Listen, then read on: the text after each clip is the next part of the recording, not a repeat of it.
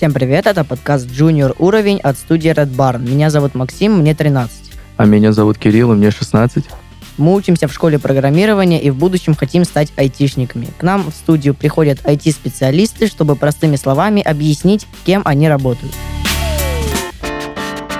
Сегодня у нас в гостях Мурат. Привет, Мурат. Привет, привет. Привет. Э, так, для начала, Мурат, ты можешь нам рассказать, кто такой UX-исследователь и для чего он нужен? Так, ребят, давайте, знаете, как поступим. Я сейчас включу UX-исследователя и спрошу у вас следующее. Слышали вы когда-нибудь вообще такую профессию UX-исследователя?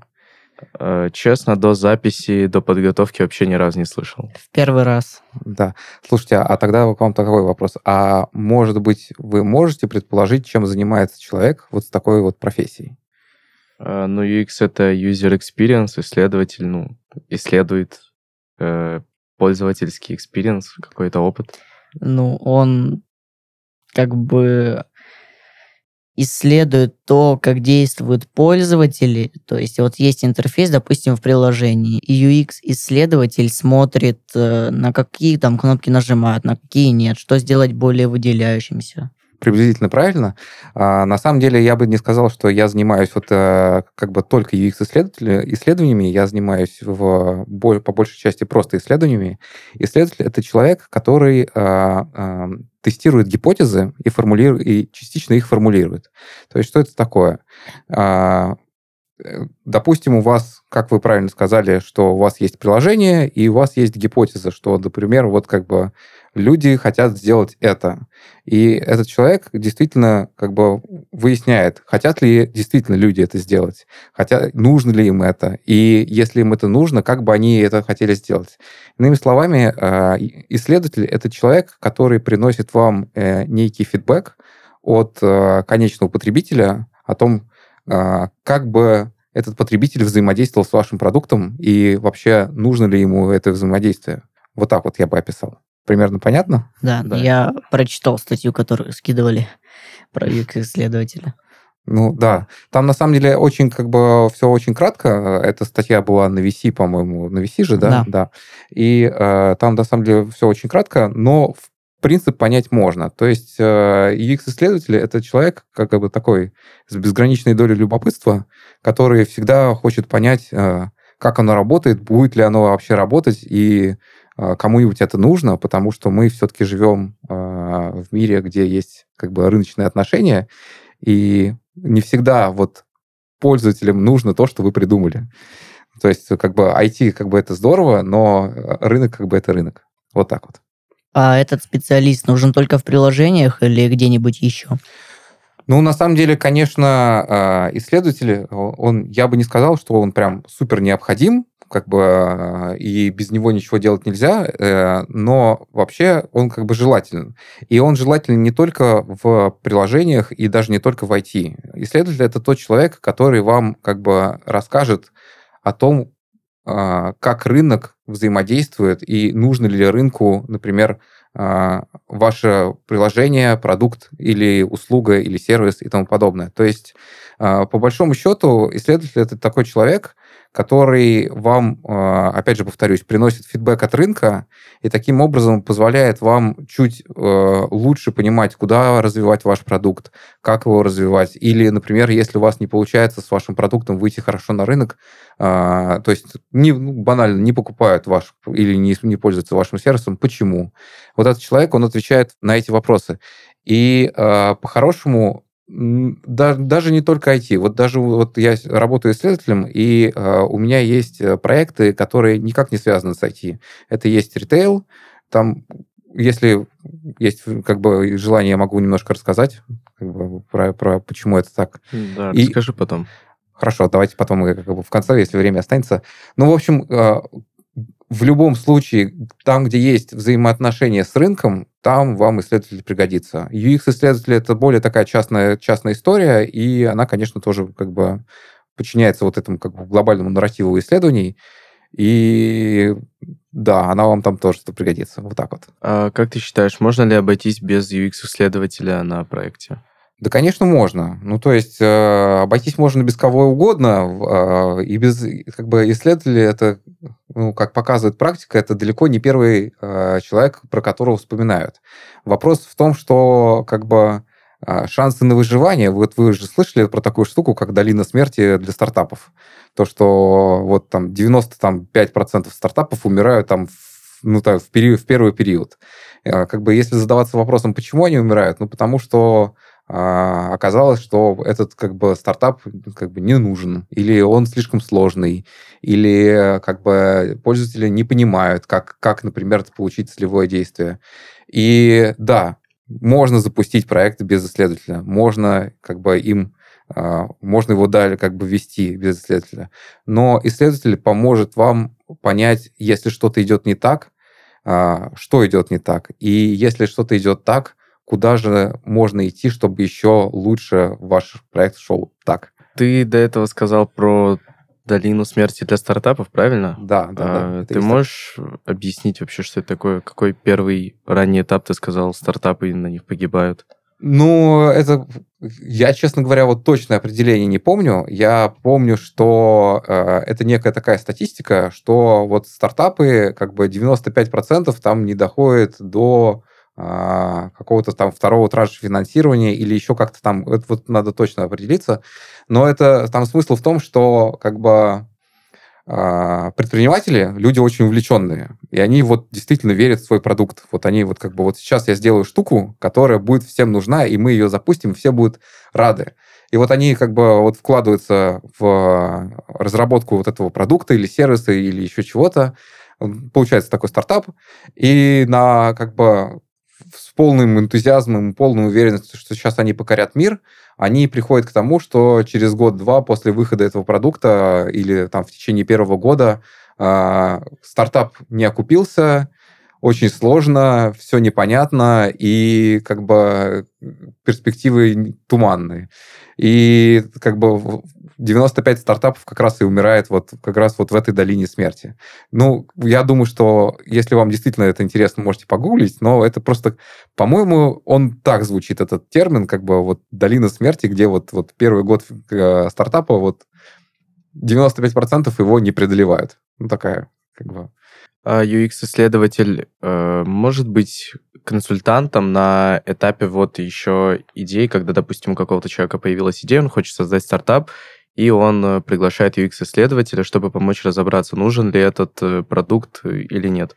Наверное, в, конкретно в данном в ситуации, которую ты описываешь, наверное, вам бы пригодился не, как бы, не специализированный UX-исследователь, а как бы более такой а, общий специалист, он называется исследователь, и даже а, приглашать его как такового не надо. Есть а, специальные исследовательские лаборатории, например, все, наверное, знают про лабораторию Wonderful, ну, те, кто занимается исследованиями.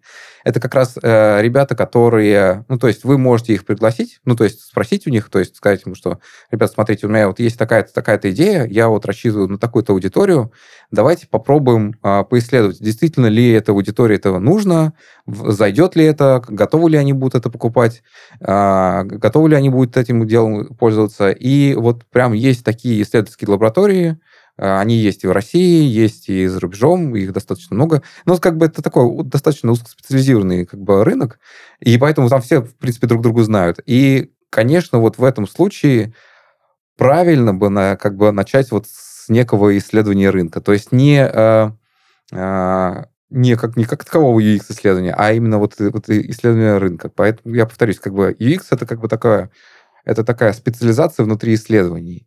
То есть она очень крутая, она очень интересная, именно поэтому я по большей части занимаюсь именно ей. А, но исследователи это намного больше, ну то есть как бы мир исследований, оно намного больше, чем мир просто UX-исследований. А UX-исследователь берется на проект на постоянной основе или, допустим, вот проект в беде, они позвали исследователя, он им помог, и они его как бы выбрасывают.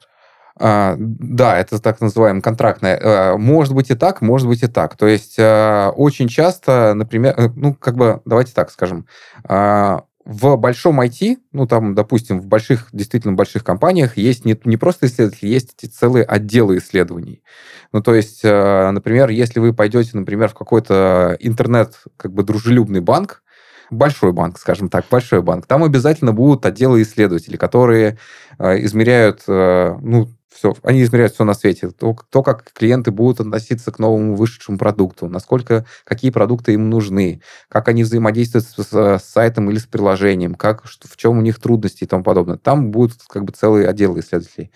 На а, более маленьком уровне, на, как бы мы, если мы говорим про такие маленькие частные компании, то там, скорее всего, э, будет либо один исследователь на постоянке, либо это будет какой-то контрактный э, товарищ, который... Ну, то есть я вот работаю с несколькими ребятами так, то есть периодически они просто говорят, что вот знаешь, вот мы задумали здесь вот новую фичу. То есть у нас вот есть приложение, мы хотим выкатить новую фичу. А можешь ли ты поисследовать, насколько она действительно нужна, и, а, допустим, вот у нас есть прототип, ну, то есть мы еще не, не как бы мы сделали, вот, а, вот у нас есть работающее приложение, мы хотим сделать в нем новый раздел.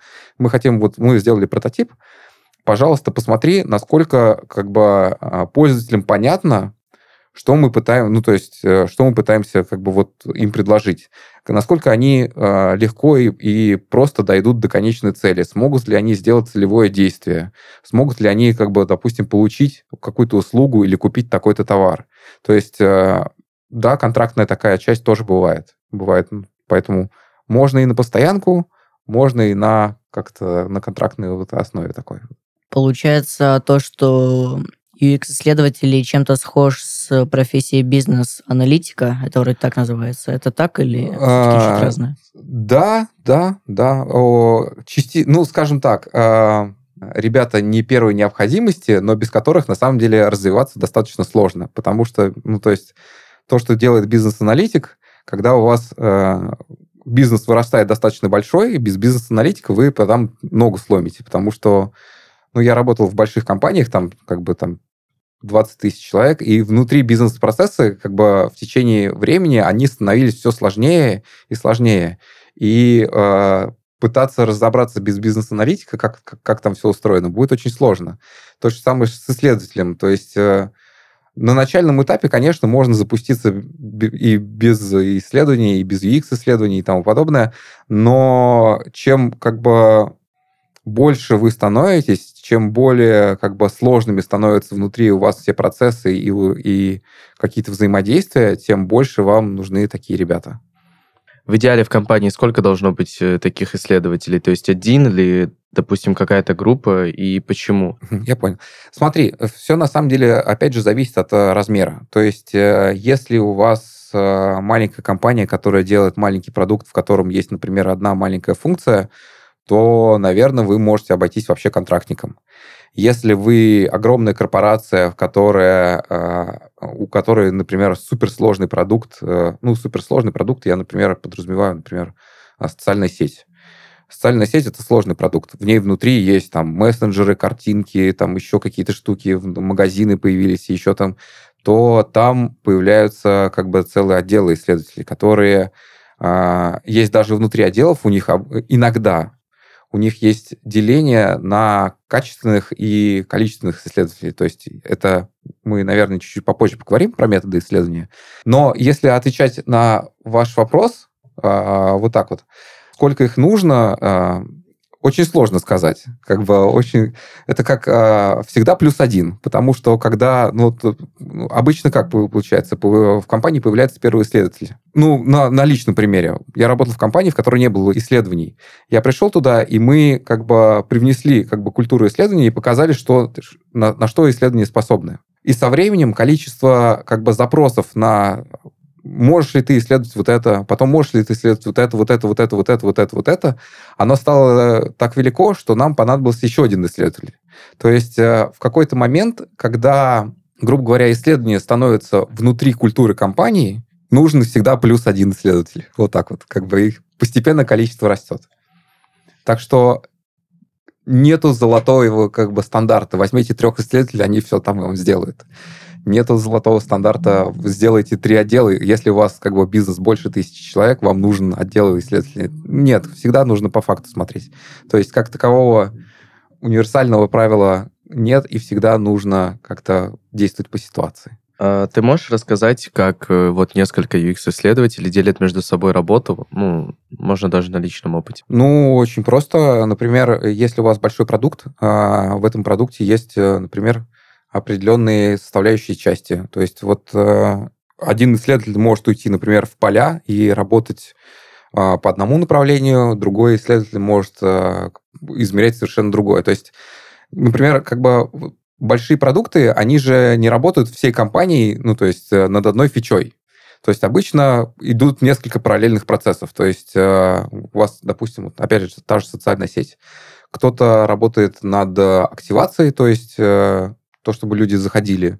И там исследователи как бы смотрят, насколько людям тяжело заполнить начальную форму. Ну, то есть тяжело, например, заполнить начальную форму, то есть регистр, пройти регистрацию с мобильного или еще как-то. Другая команда у вас там занимается совершенно другой частью, то есть она там, например, у вас есть какая-то платные стикеры, например, и у вас э, вы пытаетесь как бы понять, почему же никто не покупает эти платные стикеры, то есть в, потому что и у вас есть там куча гипотез, потому что дорого, потому что никто не выйдет в этом ценность, потому что люди банально не могут заплатить. Допустим, у вас там глючит форма, ну, то есть разработчики немножечко там придумали какой-то сложный путь, и пользователь, да, вот он хочет этот платный стикер, да, он хочет за него заплатить, но он не может пройти, например, э, путь оплаты. И как раз вот этот исследователь, он будет вам э, выявлять те самые как бы камни, об, которые будут спотыкаться ваши пользователи. Так что э, легко... исследователи, знаете, такие ребята, это как, э, как, как дрессировать котов, выгуливать котов. Они такие взяли, как бы посмотрели, такие, и каждый побежал в свою сторону. Иногда они объединяются в какие-то стаи, как бы, и вместе как бы охотятся за, за каким-нибудь багом или фичу. Но по большому части это так... исследователи обычно достаточно самоорганизованные ребята. Они э, их хлебом не корми, дай как бы что-нибудь измерить, поулучшать и тому подобное. Так что вот так вот. Это они уже, получается, похожи больше на тестировщиков. Что-то среднее. Ну, э, тестировщик как бы обычно получает большое задание при выходе, при релизе. То есть вот у вас есть, например, как бы спринт, вы в этот спринт разрабатываете какую-то... Знаете, что, такое спринт? Нет. Мгм. А, окей. Хорошо. Спринт — это когда... Как вам объяснить-то? А, грубо говоря, а, вы можете а, большой командой работать над одной большой фичой, например, там, сделать мессенджер, а можете эту большую задачу поделить на много-много маленьких, декомпозировать на много маленьких. И вы, когда э, вот декомпозировали, вы понимаете, что, например, у вас один разработчик за одну неделю может сделать вот эту маленькую суп, субзадачку вот такую вот. Вот это вот называется вот как бы задачка на спринт. То есть вот обычно он там недельный, двухнедельный. То есть спринт — это некий отрезок времени, в который вы что-то делаете. В общем, тестировщик, он обычно идет э, после этапа разработки. Исследователь, он идет до этапа разработки. То есть он э, как бы знаете, как бы, что такое хороший, классный исследователь? Это человек, который зарубил фичу, которая никому не будет нужна. Потому что разработчик — человек очень дорогой. И разработка вообще стоит обычно очень дорого. И э, это действительно успех, когда вы придумали, например, вы, например, продукт. Вы большая компания. Вы придумали, что вот сейчас мы сделаем вот такую-то штуку, и все ее будут покупать. Запустили туда двух-трех исследователей, они вам сказали, что интереса нет, рынка нет, как бы никто за, платить за это не будет, и как бы вообще это никому не нужно. Ну, то есть там интерес там 1%, как бы 1% из 100. И вы такие посидели, как бы, окей, хорошо, мы не будем это делать, и таким образом мы сэкономили деньги, мы не, мы не запустили это в этап разработки, мы не заплатили там за полгода разработки 100 разработчиков, и мы сэкономили кучу денег. То есть исследователи — это такие ребята, которые еще и по-хорошему зарабатывают через то, что вы не делаете лишнего. Не могу сказать, что а, они как тестировщики, они, они как исследователи, они такие ребята, как бы совершенно, ну, то есть они до этапа, они пытаются вообще как бы сделать э, то, что пойдет в разработку, чтобы это не переделывать. Потому что обычно как бы вот разработчики придумали, сделали, а потом мы это шесть раз переделываем, потому что, ну, как бы это из личного опыта. Если вы запустили туда исследователя, обычно этап как бы переработки того, что вы сделали, он э, либо полностью отсутствует, либо очень сильно сокращается. Кстати, готовясь к выпуску, нам скинули статью. Я прочитал в этой статье, что на самом деле есть много способов исследования. А ты можешь о них рассказать и какими лично ты пользуешься? Базово можно разделить на две таких категории. Есть исследования качественные и есть исследования количественные. Качественные исследования, они отвечают на вопрос «как?». То есть, э, грубо говоря, э, я могу поговорить с пользователем и узнать, как он решает текущую проблему я могу поговорить с пользователем и узнать, нужно ли ему вот эта фича. Я могу поговорить с пользователем и узнать, как бы в чем э, у него вообще проблемы, ну, то есть в рабочем процессе и тому подобное. Количественные исследования отвечают на э, такие штуки, насколько, ну то есть сколько человек готовы купить сколько человек готовы воспользоваться, сколько человек, у скольких человек возникли на этом этапе проблемы и тому подобное. То есть, э, грубо говоря, есть два таких, две таких больших категории. И э, если мы говорим о методах, мы говорим э, Основной качественный метод – это глубинное интервью. Это когда вы садитесь с пользователем, у вас есть некий подготовленный как бы, ряд вопросов, и вы с ним разговариваете. Вы можете провести таких интервью 5, 6, 10, 15, ну, как бы обычно не больше. Этого обычно достаточно для того, чтобы понять, что вот, допустим, у вас ваша вот эта аудитория, которую вы выделили, как, как она вообще взаимодействует, что у нее, как, как она живет, что у нее с жизнью, что у нее с проблемами, что, как бы, чего бы ей хотелось. Количественные методы, они скорее э, более такие, более обезличенные, то есть э, если вы когда-нибудь э, в пользуетесь каким-нибудь приложением, и вас приложение спросило там, типа, как вам эта услуга? Оставьте там отзыв об этой услуге, там, а, одна или пять звездочек. Вот это количественный метод. Грубо говоря, когда количественный метод, когда вы а, спрашиваете большое количество а, людей а, определенный вопрос, который можно просто ответить. То есть там хорошо, плохо, там пять звездочек, куплю, не куплю, дорого и тому подобное. Если мы говорим про как бы э, количественные методы, опять же, это опросы, а, какие-то вот такие возможные внутренние программные фидбэки и тому подобное. Частично мы, вот как, как исследователи, мы иногда пересекаемся с дата-аналитиками. Например, мы, э, вот небольшой пример из опыта. Мы делали одну э, информационную систему для медиков, и нам надо было э, понять, почему же вот э, эти медики вот таким-то образом э, ну, вот в этой информационной системе выстраивают расписание врачей.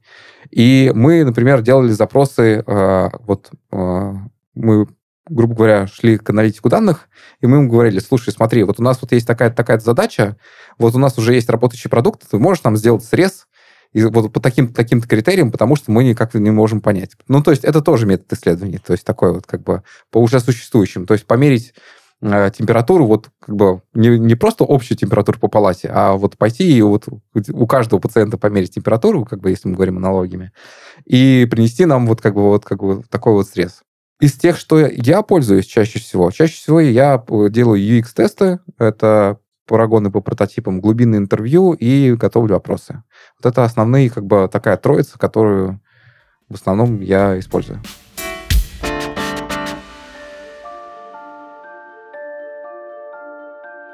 Наступил новый учебный год. Сегодня наши студенты пройдут традиционную процедуру распределения, которая отправит их на подходящий факультет – тот студент, чье имя я назову, выйдет вперед, и я надену ему на голову распределяющую шляпу, которая определит дальнейшую судьбу. Прошу выйти Арсения Дамблдора. Вижу, что ты креативен, что умеешь выражать свои мысли и грамотно формулировать вопросы, а не говоришь загадками. При этом ты можешь объяснить то, что хочешь сказать, простым языком. А ведь это очень важный навык. Твоя любознательность тоже очень похвальна. На факультете QA-тестирования нужны именно такие студенты. На этом факультете тебя научат планировать и выполнять ручное тестирование веб-приложений, а также находить ошибки и составлять баг-репорты, отчеты о тех самых ошибках. После обучения ты сможешь видеть приложение со стороны не только специалиста, но и пользователя приложения. А значит, станешь всевидящим. Похоже на прорицание. Спонсор этого сезона – образовательная платформа программирования Hexlet. Hexlet – это доступная теория, море практики в онлайн-тренажере и практикующие разработчики в качестве наставников. А еще это 30 тысяч айтишников в одном большом комьюнити. В Hexlet убеждены, что научить программированию можно без привязки к языку. На занятиях вам объяснят, как строить сложные вещи на основе простых. Обучение проходит вместе с наставником – в группе или индивидуально. Возраст и профессиональный бэкграунд не имеют значения. 60% студентов Хекслет сменили сферу деятельности кардинально. Станьте одним из них уже сегодня. Ссылка в описании.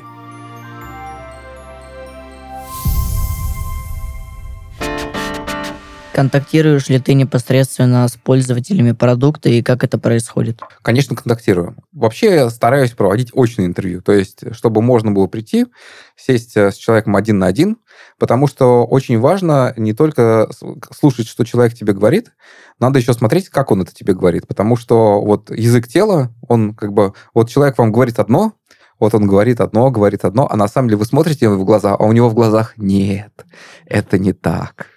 Ну, то есть э, респонденты, мы их называем респонденты, они э, умышленно, неумышленно, и не могу сказать, что врут, но очень часто они говорят одно, а на самом деле все по-другому. То есть здесь надо еще смотреть на человека, как они э, себя ведут, что они делают, что они, как бы, как они себя вот взаимодействуют.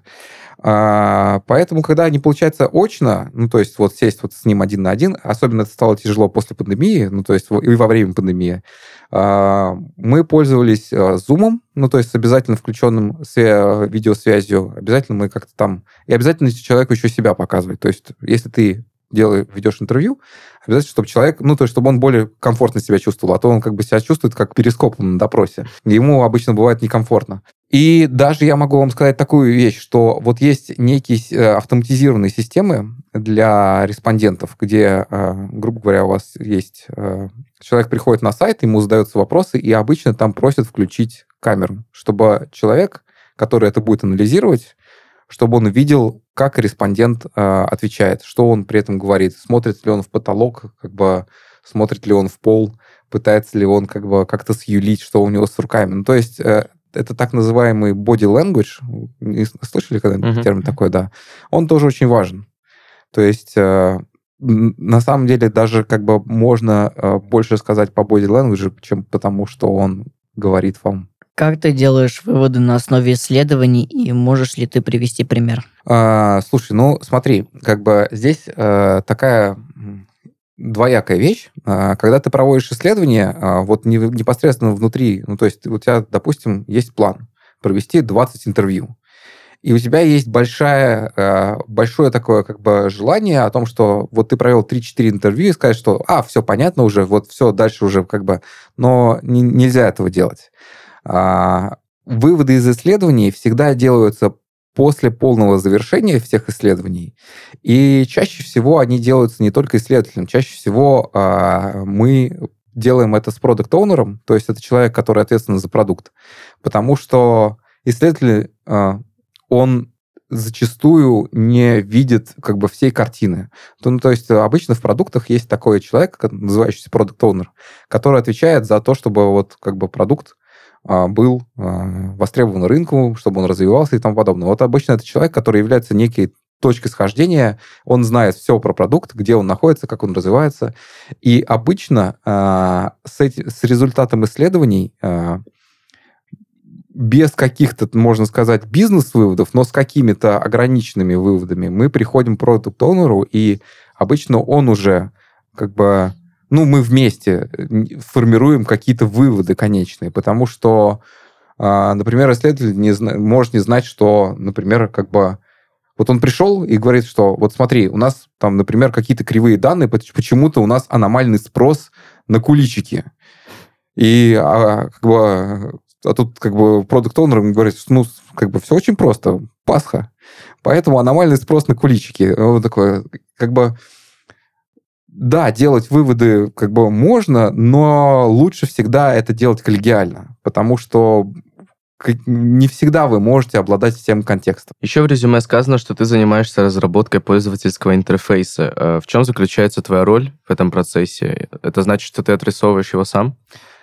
Да, на самом деле, как бы у меня достаточно такая э, развитая роль. Ну, то есть я раз, занимаюсь разными вещами, и э, я не занимаюсь отрисовкой интерфейсов, я занимаюсь их проектированием. То есть это не совсем исследовательская часть. Я, как бы, скажем так, я пришел в исследование из дизайна, из продуктового дизайна. Поэтому частично как бы вот эта часть еще со мной. Я стараюсь сейчас этого делать как можно меньше, потому что мне намного более исслед... ну, то есть исследование для меня намного более интересная какая-то такая штука. А, и я делаю прототипы, делал прототипы. То есть я, как мне приходил, например, ну, то есть была некая такая дизайн-задача, допустим, вы делаете какой-то раздел. Например, вы делаете раздел, где можно, ну, вы делаете там информационную систему. И в ней есть, например, раздел расписания работы а, точек продаж. И, ну, то есть, вот так поступала дизайн-задача. Ну, то есть, я делал прототип, и одновременно с этим я проводил исследования, насколько вот конечные пользователи могли этим моим прототипом воспользоваться.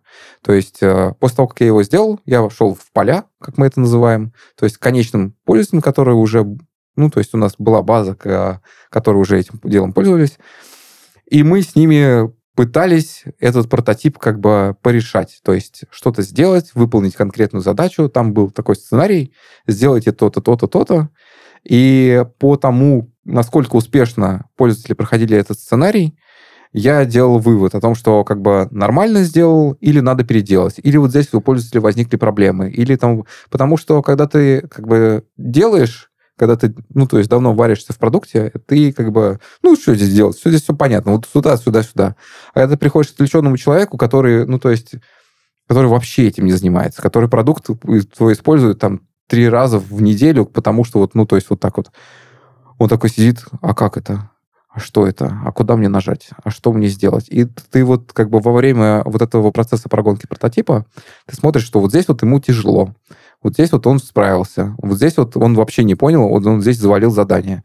Соответственно, как бы по этим результатам ты предпринимаешь, что как бы окей, мы вот эту часть интерфейса как бы мы готовы отдать уже в разработку, чтобы они там это делали, а вот здесь нам еще надо поколдовать, и вот здесь, а вот здесь нам, как да, моя любимая фраза, немного все переделать.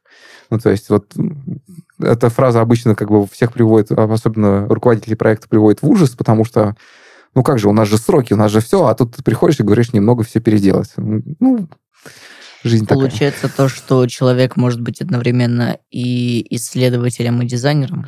Я бы сказал так, что э, хорошему э, нормальному UX-дизайнеру обязательно как бы надо быть знакомым с исследованиями. А не обязательно прям быть э, как бы таким евангелистом и э, говорить, что все надо делать через исследование. Нет, не обязательно. Но Конечно, желательно бы, чтобы дизайнеры были знакомы с методами исследований, потому что, ну а как иначе? Как бы вот ты решил какую-то дизайн-задачу. Как ты можешь сказать, вот ты хорошо сделал дизайн или нехорошо? Ну, нравится, не нравится, как бы, но это же как, бы будут пользоваться люди, как-то они, возможно, не поймут твои логики, которые ты как бы пытался до них донести, или им будет тяжело. Поэтому а, на самом деле, как бы исследования, они как бы обогащают а, инструментарий дизайнера и делают его намного более защищенным. То есть, если мы говорим о том, что вот дизайнер знаком с исследованием и проводит исследования, он как бы ему говорят, что, знаешь, нам не нравится твой как бы интерфейс, который ты нарисовал. Он говорит, ну, вам, может быть, и не нравится, но, допустим, я провел как бы тест, и 19 из 20 пользователей смогли его дойти и сделать целевое действие. И это уже аргумент. И это аргумент для как бы и для бизнеса, и для всех остальных, для того, что этот дизайн хороший. Или, например, как бы, может быть, обратная ситуация. Всем нравится дизайн, запустили, вот всем, все такие в восторге, замечательные тени, великолепное скругление углов, чудесный шрифт и тому подобное. А запускаете как бы в исследование, и там как бы приходит, что из 20 респондентов два смогли это сделать, ну, то есть 18 а, испытывали трудности от минимум, ну, то есть каких-то средних до того, что они просто отвалились а, и сказали, что это здесь сделать невозможно. И тогда ваш замечательный, красивый, как бы вышкаленный интерфейс как бы становится большой проблемой. Прям вот большой проблемой. Поэтому да, я бы сказал, что хорошо бы дизайнеру быть знакомым с исследователем. Не обязательно быть исследователем, но хорошо бы быть знакомым с исследованиями. Вот так. А в обратную сторону это работает? Следует ли UX-исследователю знать что-то про дизайн? Надо ли ему это? Хорошо быть образованным человеком и знать как бы вообще всего понемножечку. То есть как бы а, это интересно. А, если вообще исследователи ребята обычно как бы любопытные, а, им не то, что надо, они могут сами в этом как бы этим поинтересоваться. Но для быть для исследователя сколько-нибудь э, подкованным в дизайне, ну, возможно, но не настолько критично, как для дизайнера быть немножечко знакомым с исследованиями. А какой хороший вообще результат, э, допустим, вот если брать в процентном соотношении, какой дизайн мы можем назвать хорошим? Сколько надо а, успешных прохождений. Да, успешных прохождений, вот. Нет как бы единого фактора. Ну, скажем так, если, допустим, а, успех меньше 70%, уже стоит думать. Уже плохо. Стоит и, думать? Да, ну то есть, ну то есть, допустим, вы как бы провели 10 UX-тестов, и три пользователя не смогли как бы сделать. Ну, то есть не, не смогли завершить сценарий. Ну, то есть UX-тест — это как бы вы приносите человеку прототип какого-то приложения, и в этом прототип... Вы знаете, что такое прототип? Я несложные вещи говорю. Ну, можешь пояснить. Прототип — это, ну, это, это, грубо говоря, макет приложения оно еще не работает, его еще не закодили, оно просто нарисовано. И можно тыкнуть в определенный как бы, уча- участок экрана, и тогда произойдет действие. Такое вот. Так примерно понятно? Uh-huh. Да. Ну, в общем, вы приносите, например, прототип а, с каким-то сценарием. То есть купи, вот вы, вы приходите к человеку, говорите, приносите ему прототип, говорите, вот, вот прототип на мобильном приложении, купи кулич. И смог он купить этот кулич или не смог? И если не смог, то почему? То есть, если, допустим, вы приносите вот этот прототип, вы ему даете этот в руки мобильный телефон, и он пытается купить этот кулич, и, допустим, из 10 человек э, э, трое не смогли, стоит уже подумать, что что-то вот уже, уже, как, уже как-то тяжеловато. То есть, э, значит, где-то... Ну, здесь, конечно, надо смотреть, почему тяжеловато. Может быть, вы принесли человеку... Вот у меня очень частый случай. У меня iPhone. Я когда пытаю, приношу человеку, э, например, который всю жизнь пользовался андроидом, который никогда не видел айфона, вы приносите ему, и он пытается что-то сделать, ему тяжело. Не потому, что я плохо сделал, а потому что у него он, он не знает, как айфоны работают. Не потому знаком что, системой. Да, он не знаком с системой. Ну, то есть такие вот, как бы, скажем так, бывают нюансы. Но, конечно, надо стремиться к тому, чтобы все было хорошо. И когда мы оцениваем, например, результаты UX-теста, э, мы смотрим, бывают ошибки критические, когда пользователь не смог, как бы взбесился, бросил твой телефон об стену и сказал, что э, я не буду с этим работать, а бывает такое, что он немножечко там пропустил, а, просто как бы у вас, например, последовательность действий, которую надо было сделать, была описана длинным большим куском серого текста, и он как бы не стал его читать. И поэтому он не сделал, но потом вернулся, прочитал и сделал. Ну, то есть это тоже как бы есть ошибки критические, есть ошибки как бы такие, не очень критические. Поэтому здесь же тоже, как бы, знаете, как бы э, есть еще такой фактор, называется время. Исследователь может как бы исследовать одну фичу год и быть абсолютно счастливым. Но а, бизнес ему говорит, что ты знаешь, вот у нас есть две недели. После этого мы должны отдать ее в разработку, иначе у нас разработка встанет. И поэтому иногда ты даже приходишь с тестов, и такое видишь, что вот как бы 7 из 10, ну там типа, ну блин, плохо. Но понимаешь, что вот все, тебе больше времени на переделки, и как бы уже никто не даст. Бывает, бывают такие ситуации, бывают. Но это как бы не супер круто, но такое тоже случается. Что ж у вас в этих исследованиях все на куличах так завязано? Слушай, ну куличи как бы это такой просто пример. А, просто когда вот, а вот я забыл рассказать еще такую штуку а, про а, методы исследования. Там карточная сортировка. Я просто когда готовился, когда я хотел рассказать, что такое карточная сортировка, я думал, что вот вот вот как бы у вас есть карточки, например, у вас есть, например, интернет-магазин и в этом интернет-магазине есть а, а, раздел «Сладкое» и есть раздел «Булочки». Но где пользователь будет искать, например, сладкую булочку? Как это можно решить? Вы можете просто как бы дать пользователю карточки с названиями ваших продуктов и карточки с названиями ваших как бы разделов, и чтобы он разложил их туда. Ну, то есть, или как-то по-другому еще как бы э, а, все это сделал. Ну, то есть, карточная сортировка как один из методов. Так что поэтому куличи, булочки и тому подобное, и тому подобное. Как мне кажется, UX-исследователь не самая популярная профессия. Не было ли у тебя проблем с поиском работы? Соглашусь. UX-исследователь — это такой редкий зверь. Его, как бы, во-первых, он редкий, мало кто понимает сейчас на, как бы, по крайней мере, вот в российском IT, как бы, очень мало людей, которые вообще понимают, что это за зверь и кому он нужен. А поиска работы нет, не было, потому что, э, ну, скажем так, в какой-то момент, э, когда ты вырастаешь, ты уже начинаешь работать с достаточно крупными компаниями, и э, там уже внутри все хорошо.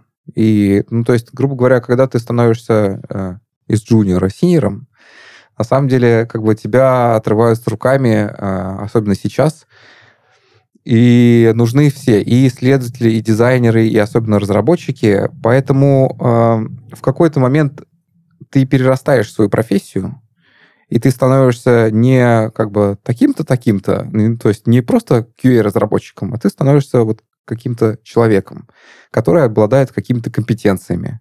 У него а, есть исследования, ну, то есть, например, мои, как бы, моих как бы, там, UX-проектирования, немножко бизнес-аналитики, исследований и тому подобное. И поэтому, когда я ищу работу, я ищу работу не только, чтобы она как-то меня удовлетворяло финансово, но чтобы там было интересно. И да, когда ты ищешь вот настолько как бы выборочно, это, конечно, сложнее и дольше, но все-таки это проблема особо я не испытывал. Можешь сказать, сколько сейчас UX-исследователей на рынке? Они в избытке или их, наоборот, не хватает?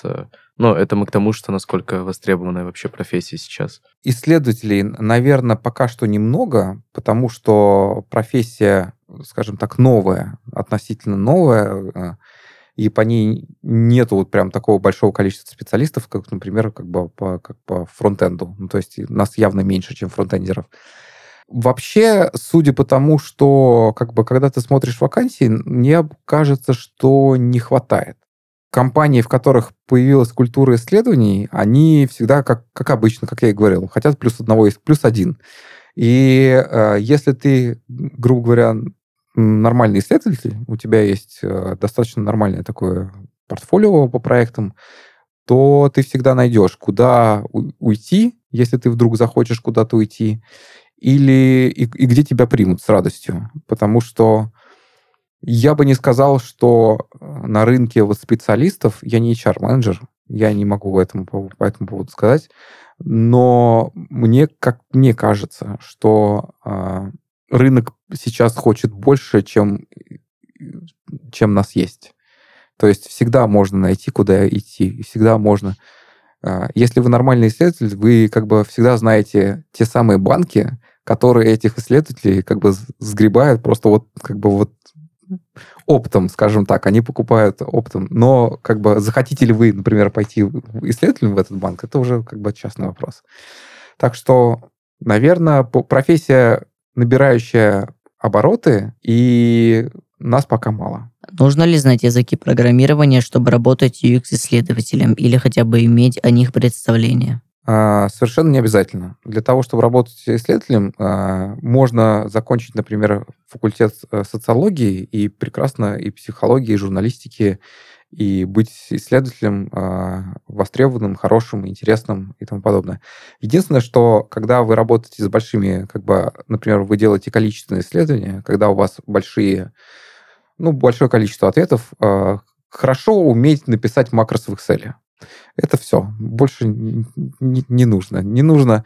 Если вы как бы можете, например, записать какой-то запрос в SQL-базу и вытащить оттуда какие-то вещи, вам плюс. Но прям такого, чтобы вы пять лет кодили на плюсах, и только тогда мы возьмем вас исследовать, нет, такого не бывает. А вот как ты считаешь, а, а какие навыки тогда нужны для хорошего UX-исследователя? Ну, хорошему UX-исследователю, ну, ну, даже хорошему исследователю э, нужно быть эмпатичным человеком. То есть э, ставить себя на место другого человека и, ну, то есть как-то испытывать какую-то эмоциональную реакцию, как-то рассматривать мир с его точки зрения. В английском языке есть э, такое классное выражение э, walk in my shoes, то есть пройтись в моих, в моих ботинках. То есть умение поставить себя на место этого человека, как-то его, ну, то есть пережить его ситуацию и, самое главное, выйти из этой ситуации, потому что нельзя, ну, то есть, когда вы работаете в исследователем, вы постоянно контактируете с людьми, и э, нельзя на них зацикливаться. Это как, знаете, как э, врачам нельзя привязываться к пациентам, потому что, ну, нельзя. Еще, конечно, исследователю надо быть э, любопытным. То есть ему надо, э, знаете, как э, есть уверенность, а есть любопытство. Вот это, как бы, на мой взгляд, антонимы. То есть э, нормальный исследователь, он э, никогда не то, что ни в чем не уверен, он всегда думает, а что еще? А что, а что, а как еще можно? А как еще? Ну, то есть, как бы исследователь, это опять же такой код, который ходит там тебе, а, а, а здесь что? А как, а как, зачем и почему? Поэтому я бы сказал, э, а, еще обязательно быть очень пунктуальным и э, организованным. Потому что, когда вы начинаете работать с людьми, вот самая большая боль исследователя — это как бы люди, респонденты. Они опаздывают, они переносят, они то еще что-то там такое, у них там какие-то там беды случаются или еще что-то, и они врут. И там вот это вот вот не, нельзя быть таким. Вот надо, вот ты пришел, как бы все, вот ты вот к профессиональной работе, вот как бы, чтобы у тебя ничего не мешало. Вот обязательно надо быть таким. Сейчас очень многие курсы учат UX-дизайну. Как ты считаешь, этих курсов достаточно, чтобы дизайнер понимал основы исследований? А, не могу ответить за всех, но вот те курсы, которые я видел, в них вообще нет исследований, ничего про исследования. Немного про исследования, например, а, а, говорит Ярослав Шуваев в своих курсах. Есть очень большой классный курс по э, дизайну в Высшей школе экономики. По-моему, они там это делают, как бы начинают там исследования. Есть, по-моему, что-то в ТМО, но как бы вот то, что сейчас вот большой россыпью рассыпано там, типа, как бы пройди три месяца, и ты станешь профессиональным, там даже там ничего нет про исследования. Исслед... Про исследования хорошо учат в вышке. Вот в вышке есть прям отдельный как бы такой как бы большой курс, называется исследование. Он идет полгода, там вас мучают, но как бы он действительно крутой с точки зрения знаний. А с того, что как бы сейчас учат в UX-дизайн, по-моему, там этого ничего нет. Я могу ошибаться. Могу. Очень печально это, кстати. Могу вот так смогу сказать. А, а ты можешь назвать плюсы работы UX-исследователем а, по сравнению с другими профессиями в IT? Я бы не сказал, что есть какие-то явные плюсы. Я ну, для тебя, может быть, какие-то субъективные плюсы для тебя. Ну, мне нравится... Я любопытный. Мне нравится как бы спрашивать, как люди вообще что-то делают, как они решают какие-то свои проблемы. Вот это мне, мне интересно. Я ведь начинал с программирования еще давным-давно. Сидеть как бы 8 часов, уткнувшись в монитор, мне вообще не интересно. Мне вот интересно походить, вот как бы пообщаться с людьми, узнать, как у них дела, где у них болит, как им помочь, как бы стали ли они это покупать, а почем покупать, а может быть, как бы надо, а как их заставить как бы, купить подороже и тому подобное. И, ну, то есть вот как-то такое. То есть я думаю, что исследование, а, оно больше подойдет людям, которым, э, я бы не сказал, что экстравертам, но я бы сказал, что подойдет людям, которые нормально общаются с другими людьми, то есть которые не боятся общения какого-то такого, не боятся, ну, то есть вживую пообщаться. И это для меня это плюс. Ну, то есть мне это нравится. Для меня это плюс. Еще как бы ты узнаешь много нового, и у тебя всегда все заново начинается. То есть ты начинаешь какую-то исследовательскую часть, у тебя, например, начинается какая-то, тебе надо что-то поисследовать, тебе надо как бы в это погрузиться, понять. Ну, то есть исследование это всегда как бы про то, чтобы у тебя все поменялось, и, и ты заново что-то начинаешь делать. Вот таким людям это подойдет. Добрый день, что у вас болит? Хотите купить куличик? Да, да, да, можно и так, да. Это, ну, нет, не совсем. Скажем так, э, как ваши дела, что у вас болит, как вы думаете, если вы купите куличик, у вас это пройдет? Ну, то есть, ответьте да или нет. Как бы. И, а, вот что еще нельзя, в исследовании нельзя задавать э, закрытые вопросы. То есть ему надо задавать максимально открытые вопросы, чтобы люди больше отвечали. Да, развернуто. Да, развернуто. Так, давай перейдем к последнему вопросу. С чего стоит начать человеку, который хочет стать UX-исследователем? Может быть, почитать какие-то книги? Я бы не сказал, что есть э, такая так как профессия, я бы не, не назвал ее академической, э, то есть в ней нет сформированного какого-то знания о том, что вот вы прочитаете эту книгу, вы станете исследователем. Начать стоит с того, что разбудить свое любопытство. То есть можно почитать, что такое, кто такие UX-исследователи на том же VC, можно сходить э, на ту же самую вышку, э, узнать, что у них в программе, посмотреть, как бы просто почитать, что у них в программе, и погуглить, о чем они говорят. Посмотреть сайт Wonderful, почитать их кейсы, узнать, кто это такие, чем, почему они такие замечательные, что они даже называются «мы замечательные». Узнать про Nielsen Norman Group. То есть, э, ну, узнать, кто это такие. Если вы читаете на английском, это, можно сказать, такие одни из таких вот больших западных флагманов. А Почитать... это? Это какая-то компания, которая занимается исследованиями? Это Nielsen Norman Group, это, можно сказать, э, отцы э, всего, что э, связано с UX.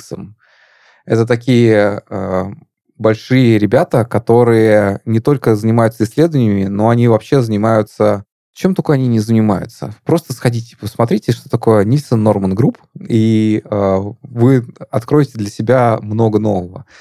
Чем еще можно сходить на курсы исследователей? Есть у Bang Bang 'а, например, неплохие курсы. Есть э, записи про... Можно сходить на... послушать записи UX-марафонов, например. Там тоже очень часто размышляют, о, ну, раска, разные исследователи рассказывают о том, что-то как бы такое. Самое правильное, наверное, самое простое, это пойти, э, вот опять же, на курсы вышки, узнать, кто у них преподавательский состав вот из этого курса исследователей, и подписаться на всех них в социальных сетях. То есть банально, читая в Фейсбуке вот этих преподавателей, вы узнаете о мире исследований очень-очень много. Ну, то есть как бы можно зайти с разных сторон, все это дело вот по пощупать. Не, нет какого-то такого единого, как бы такого вот, я взял вот этот курс, или я взял вот эту книгу, и все, теперь исследователь. Придется идти с разных сторон. И в этом как раз и кайф. Как раз, как раз если вы в этом, как бы, для вас это интересно, если вот именно такой подход с разных точек зрения, то вам будет круто в исследованиях. Если вы как бы не готовы к тому, ну, наверное, как бы вам туда и не надо. Сегодня у нас в гостях был Мурат. С ним мы обсудили, кто такой UX-исследователь, для чего он нужен. А, спасибо, Мурат, за то, что пришел и ответил на наши вопросы. Спасибо вам. С вами был я, Кирилл. И Максим. Это был подкаст Junior Уровень. Ставьте лайки на всех платформах, э, рассказывайте друзьям. Пока. Пока-пока. Пока-пока.